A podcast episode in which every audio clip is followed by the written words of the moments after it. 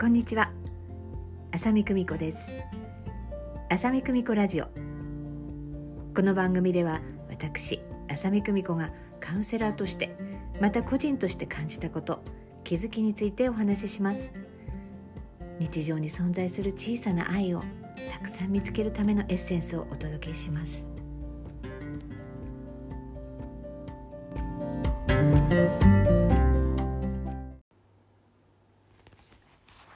今日はですね、えー、お金のことについてお話ししていこうかなっていうふうに思っています。お金のことってきっとお金のある世界に住んでいる人にとってはたくさんの学びがあるではないかなっていうふうに思っていますが皆さんはどうでしょうか？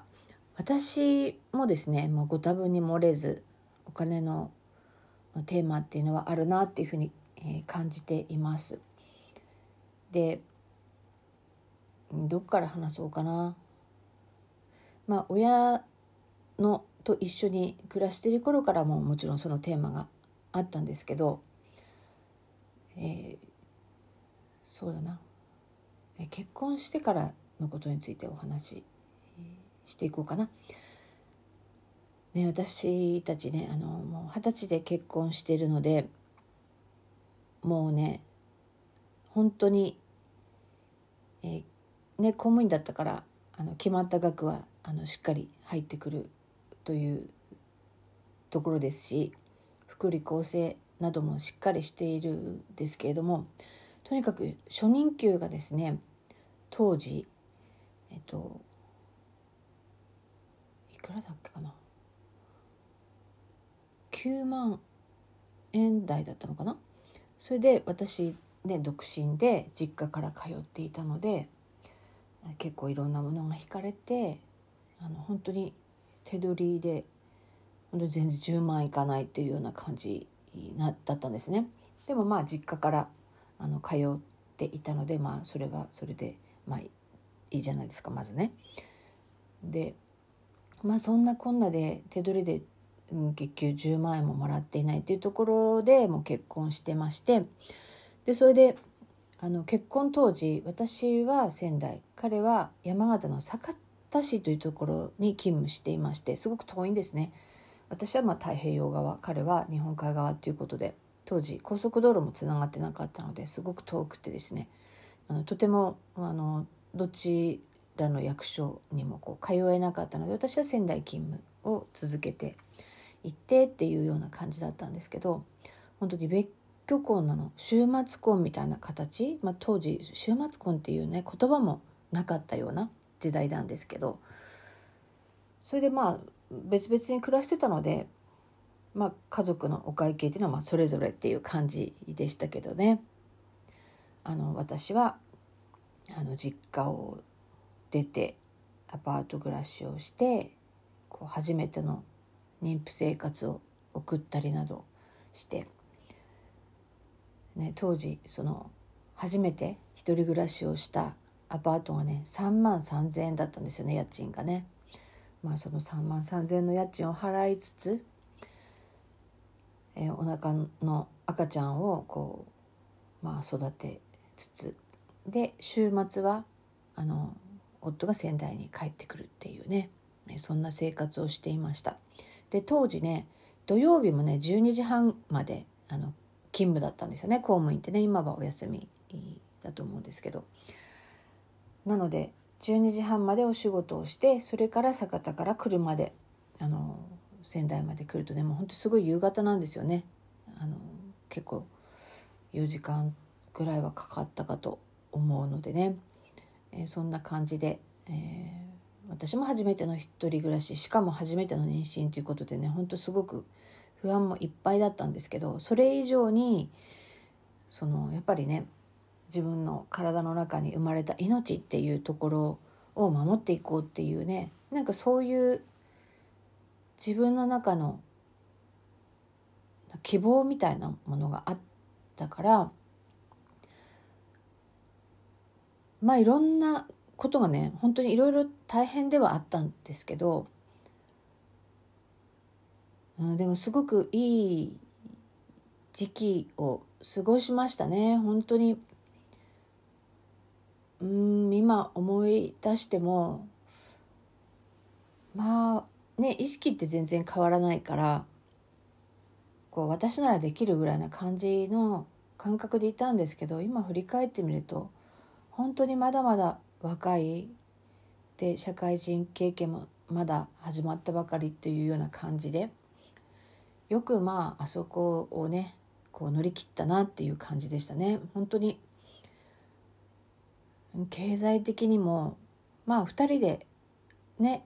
まあそれぞれ給料も取ってますし私1人プラス1人ぐらいはなんとかなるかなってね公務員ボーナスもありますしね。そこでちょっと一息つけるっていうところも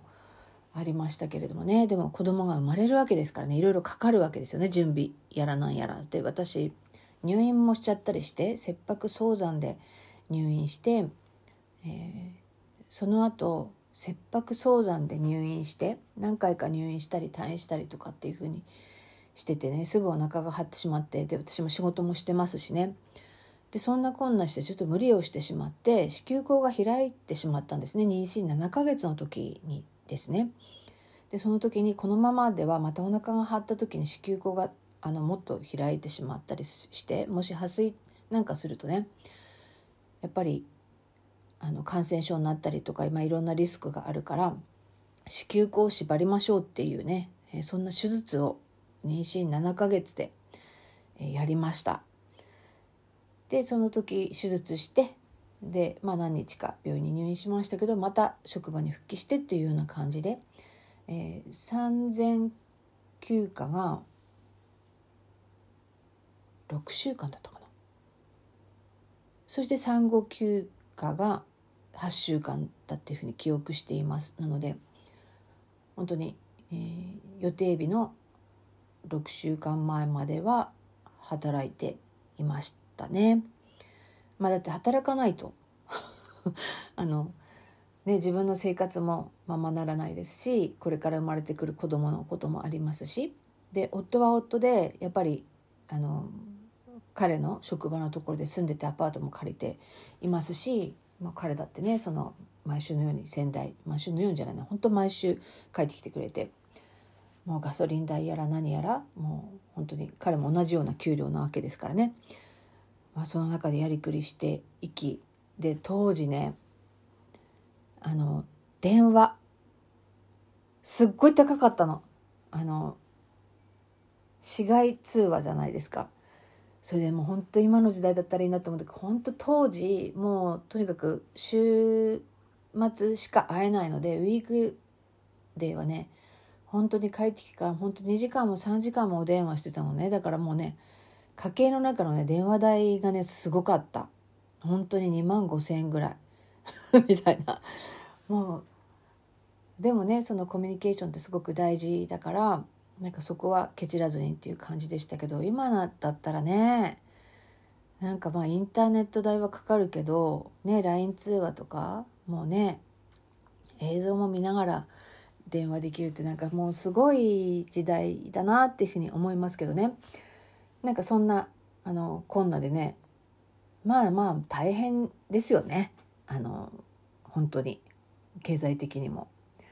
で私が出産して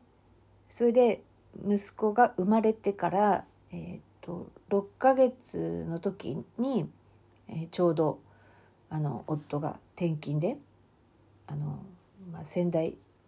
というか、ま、石巻っていうねまたえー、日本海から本当にすっかり太平洋側に来たんですけど、えー、そこに転勤になりましてま石巻にこう仙台から通うっていうような感じで車で1時間くらいでしょうかね、まあ、そんな、うん、2人の生活が始まりました。いやもうね大変だったわ。考えてみると。2人で暮らし始めたからねなんとかなんとかやっていけましたけど。で息子をあの保育園に預けてあの働こうと思ってたらうちの母がねやっぱり子供はねあの私が見るからって言ってくれてでその時に保育園に払うその月謝みたいなのがあったんですけどその分を支払わせてくださいと言って母に、まあ、その分の保育費というかねあの母をねパートを辞めてうちの息子を見てくれたのでなんかそんなことをしながら本当に私もやりくりをしてでまあまだね2人で働いてる時は良かったんですね。え、ところがねうちの長男が生まれて産後8週間で8週間ってすごいんですよね。生まれて丸2ヶ月になってないんだから8週間っていうとね。ででもあの8週間しかなかったのでね育児休暇がなかったので私も生活のために働き母が見てくれるっていう意味ですごく恵まれてましたから、まあ、頑張って働きますけども。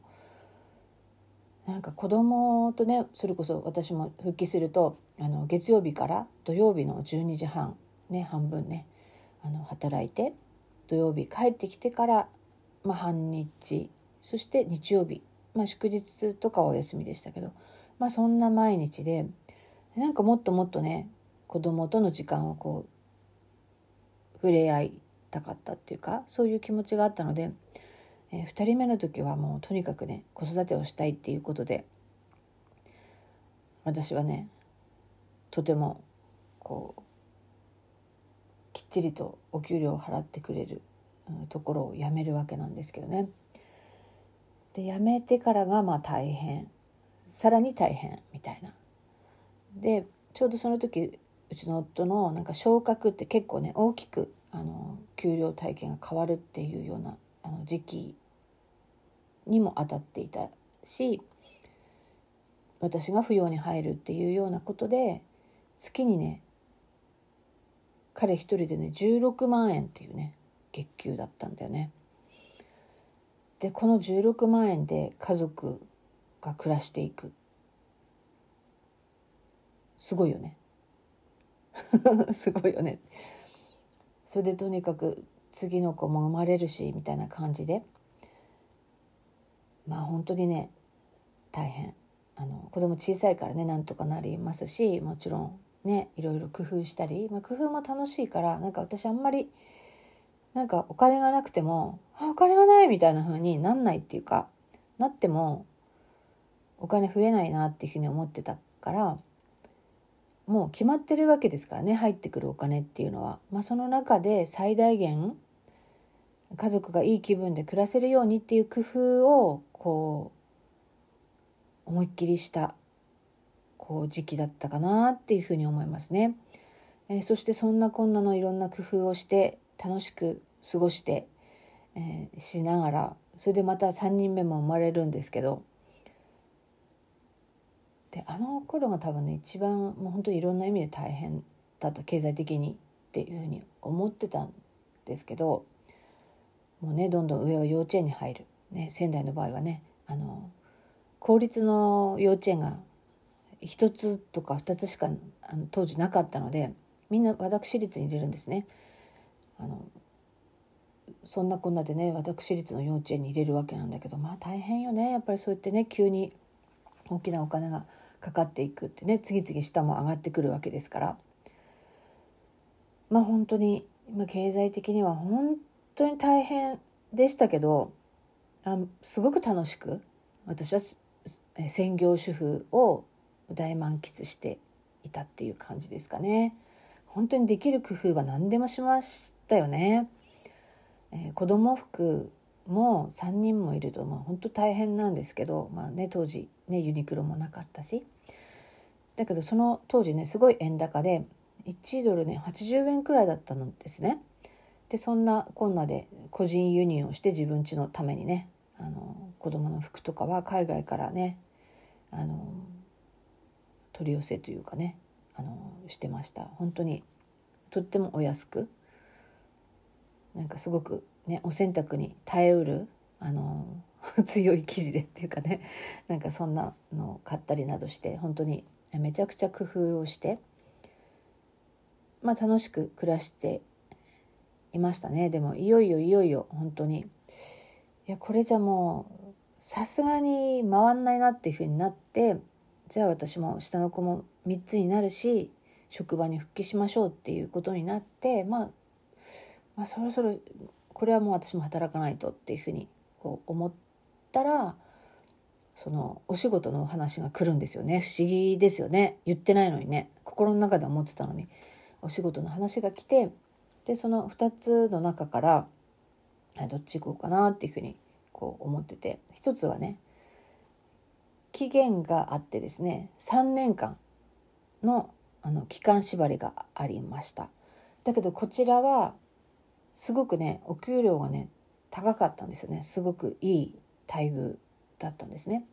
でもう一つの方はそのずっと働きたかったらずっと働いていいよっていうような条件で最初の年は、えー、パートで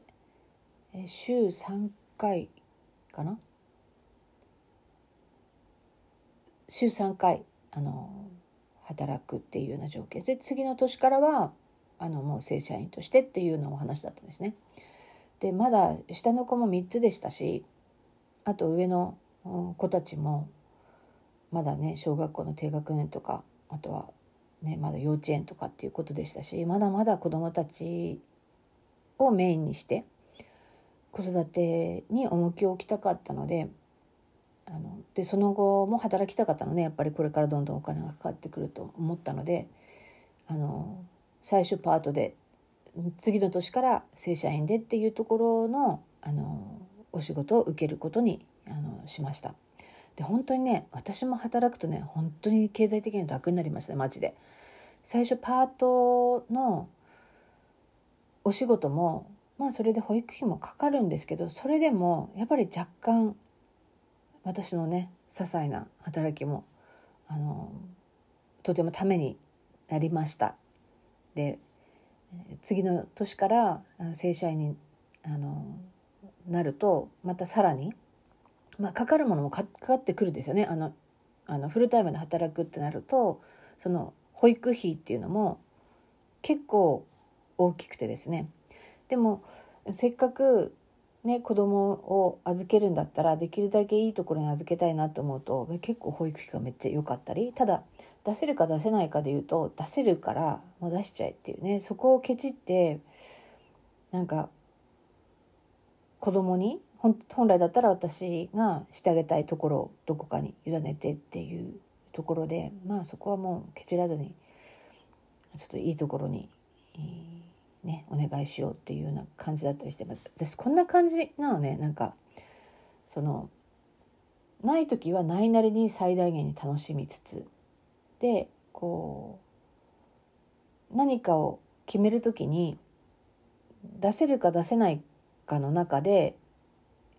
やっぱり自分とか、まあ、子供たちが最高に納得できるものでそれはこういろいろ選べるとして例えば安くてなんかいまいちみたいな。で出せる範囲内ですごくいいっていうとこだとすごくいいっていうところにあの決めちゃうのね。あの全部そんな感じなんですよ。そこをねちゃんとうまくやればさ いいんだろうけどね。そういうことがこうできないんだよね。なんか。いやでもそんな風にもう全然だから変わってないです。今もね。今あこれやりたいなと思ったのに出せるの出せないの？って言ってお金はあるなってなるともう本当にそれが全額だとしてもねこうね出してしまうっていうところがあったりするんですよ何かチャレンジする時にね。だからこれはもうね人によりけりだと思いますよね。だって次の瞬間どういうふうになるか分かんないわけですからね、うん、だからこういう生き方ってなんか全然人に勧める気がしない。私はこれでいいと思ってるし、まあ、私もいろいろ考えたりねここはちょっと節約した方がいいなとか何かいろいろ考えるんですけどなんか私節約みたいな感じになると途端にインスピレーションが湧かなくなったりエネルギーが落ちたりしてしまってえそれだったらね自分が生き生きするようにな範囲内でやっていこうっていうような感じでねあのやってるんですけどね本当おすすめはあのしません。私はそんな風にしていますしかもあのもうねこの仕事を始めるとあの公務員だった頃のように決まったお給料っていうのがないんですよねだからその公務員の時に頂いていたお給よりも少ない月もあればもう手にしたことのないようなお金があのいただける時もあったりしてですね本当にまあ言うなれば不安定なわけなんですよね。でねとても安定している、まあ、公務員という家庭で育ちそれで私も公務員を経験してそしてなおかつ全く水物のねこれもう本当水商売だよねこれね本当にそう思うんだけどあのそういう世界に来て思うのはもう本当にその公務員時代本当にありがたかったなって本当に思います。もうねあの社会的なね信用がねでかいもん本当に。ねあのこの起業してからはね、まあ、それが本当にあのゼロからのスタートっていう感じなのいろいろ大変です。未だにいろいろ大変。だけどね私の場合はですけどやっぱりその先がわからないっていうような不安定の方が安定していてそのリミット限界があるっていうような世界よりね好きなんだよね。やっぱりその不安定だけど。未知の世界を生きるっていうことがすごく好きだから。まあこれが合ってるんだろうなっていうふうに思いますけど。みんながみんなこうそういう不安定なこう生き方っていうのがこういいよっていうふうには全く思わないですね。だって不安定だもん。それが面白いって思えるからいいのであってそうでなかったらしっかり自分がいいなって思えるようなこう生き方だったりお金との付き合い方っていうのがすごく大事なんじゃないかなっていうふうに思いますよね。えー、ちなみに私ね3人兄弟なんですけどね同じ親からあの生まれ育って私はこんな感じでまあ本当こんな適当なんですね。で私1個下に妹がいるんですけどねアメリカに今住んでもう彼女も18年ぐらい経つよね。あの彼女私と全然違ってですねあの本当にしっかり堅実なんですね。きっとこれはね職業とか関係ないと思いますね彼女は多分どんな仕事をしてもあのお金との付き合い方っていうのが変わらないと思いますきっと私もそうなんだと思うけど職業じゃないんだな。であの彼女は日本にいる時にね、教員をしていて、まあ、その頃もすごくしっかり、えー、してましたね。あの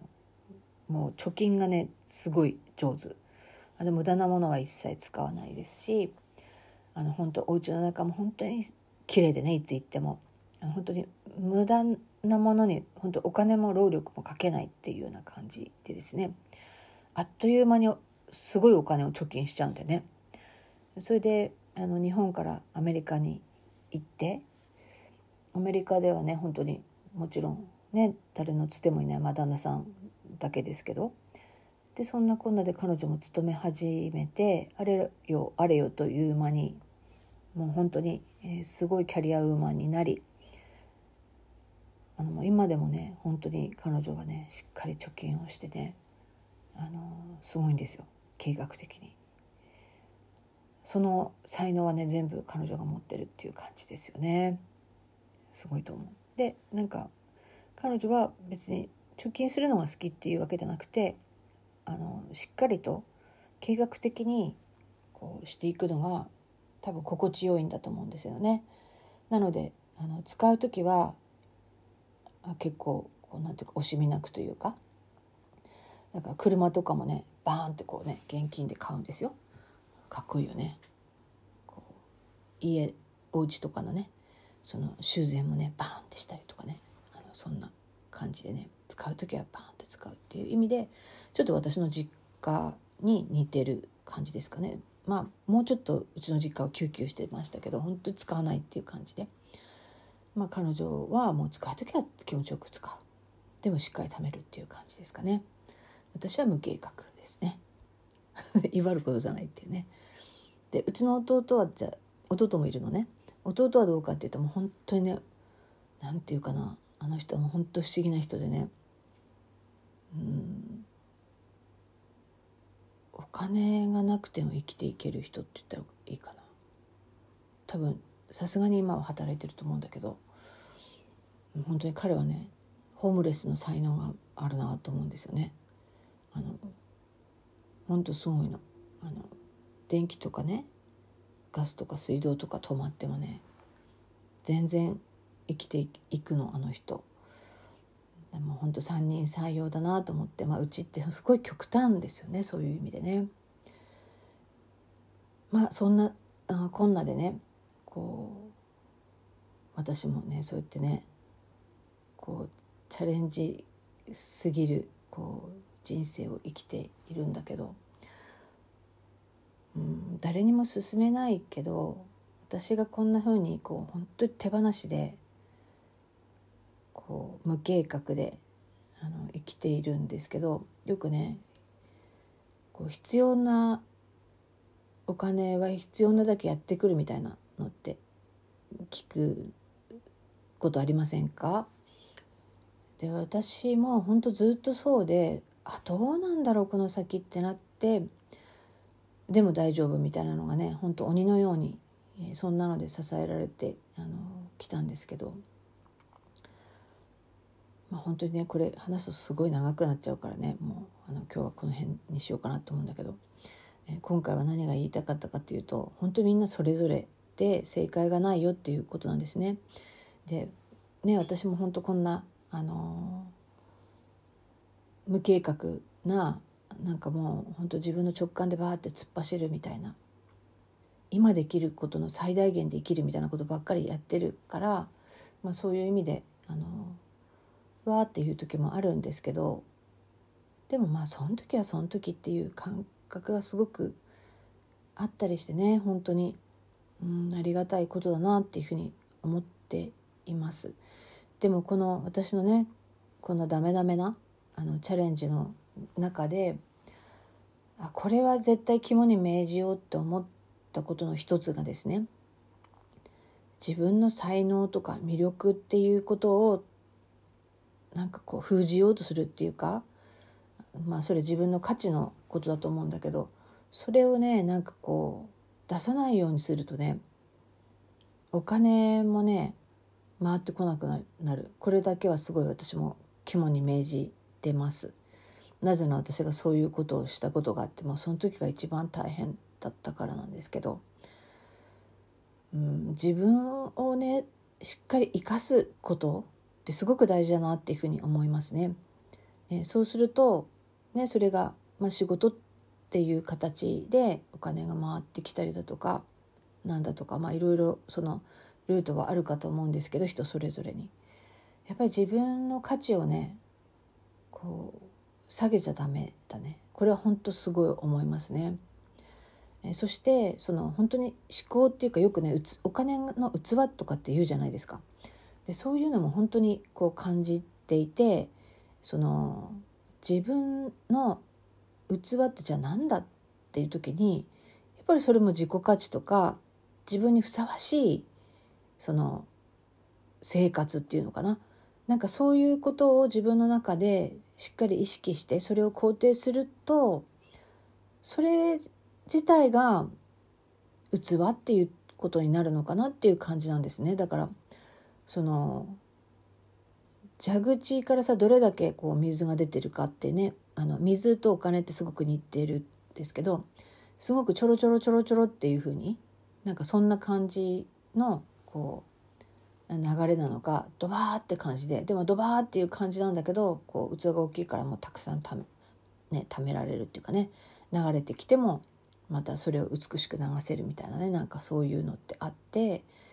なんか自分自身の、うん、感覚っていうところに、えー、しっかりあのつながっていって自分の価値を認めていくっていうこととでもねそのお金の額イコール自分の価値っていうことではないっていうことなんですね。だってそのお金がかかるような生活がすごく合ってる人とお金をかけないで豊かな生活ってたくさん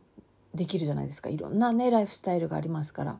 だから必ずしもお金の額っていうことが最重要ではないんですけどでもねお金はあった方がとっても便利ですしお金があるからこそ安心できる部分ってやっぱりあると思うんですよ何かあった時にとかね。なので、うん、そこは本当に仲良しでいようかなっていうふうにあの思いますね。まあそんなこんなで、うん、私のこの無謀な感じのもう生き方なんですけどどうか子どもたちは真似しないでほしいってあの切に願うとこなんですけどでも本当ににうちの子どもたちがいいなと思うのはこの私の強烈なあの言うことをみんなちゃんと聞かないんですね。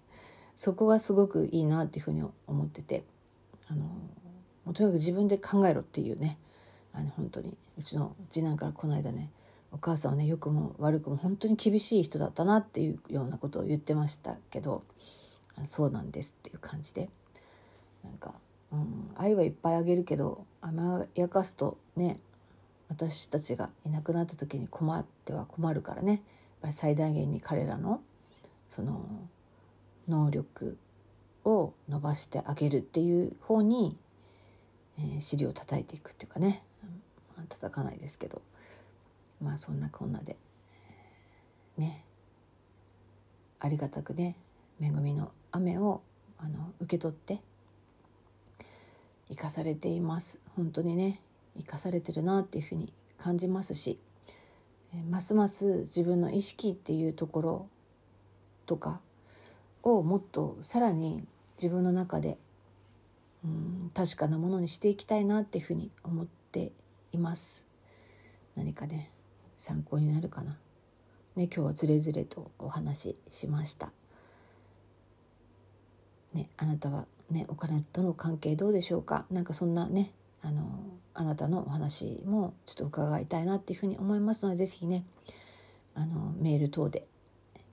お声をお聞かせくださいね。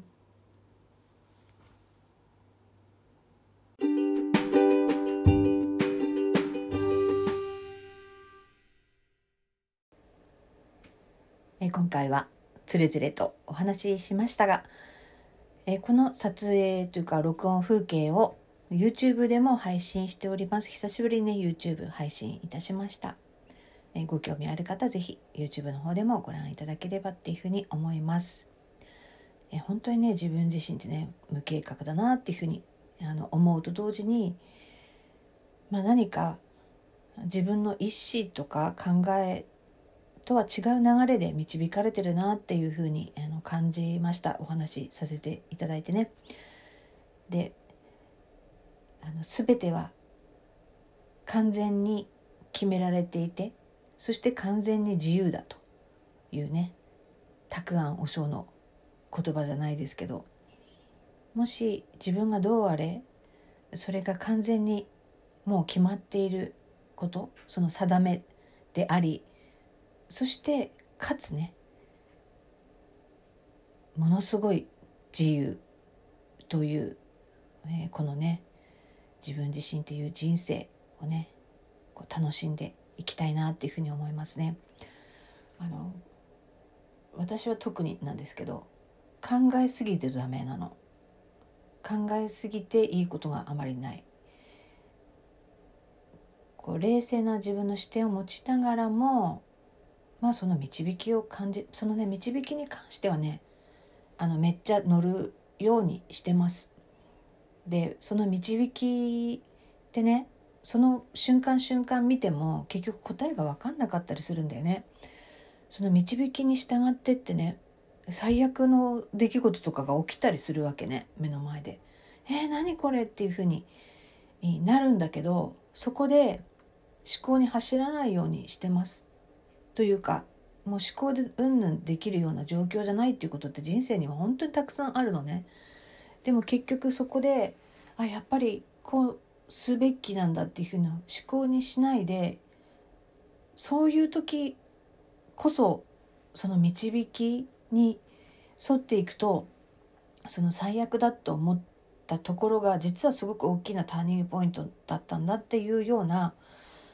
えー、そんな瞬間に出会えるんじゃないかなっていうふうに、えー、実感しています。えー、そんな、うん、冷静な視点とそして導きっていうのは本当に自分の中では、えこの生涯を通じて大切にしていきたいなというふうに思いますしこの流れを大切にしてた時に私とお金の関係性ってどんな風になるんだろうっていうことも含めて私の学びなんだろうなっていうふうに思っています。あなたは、えー、いかがでしょうか？ね面白いよね人生の中でねお金との付き合いっていうことでね、まあ、今回はお金と、えー、私と人生とそして導きとというようなねお話をさせていただきました。ぜひあなたのね体験などもお聞かせくださいね。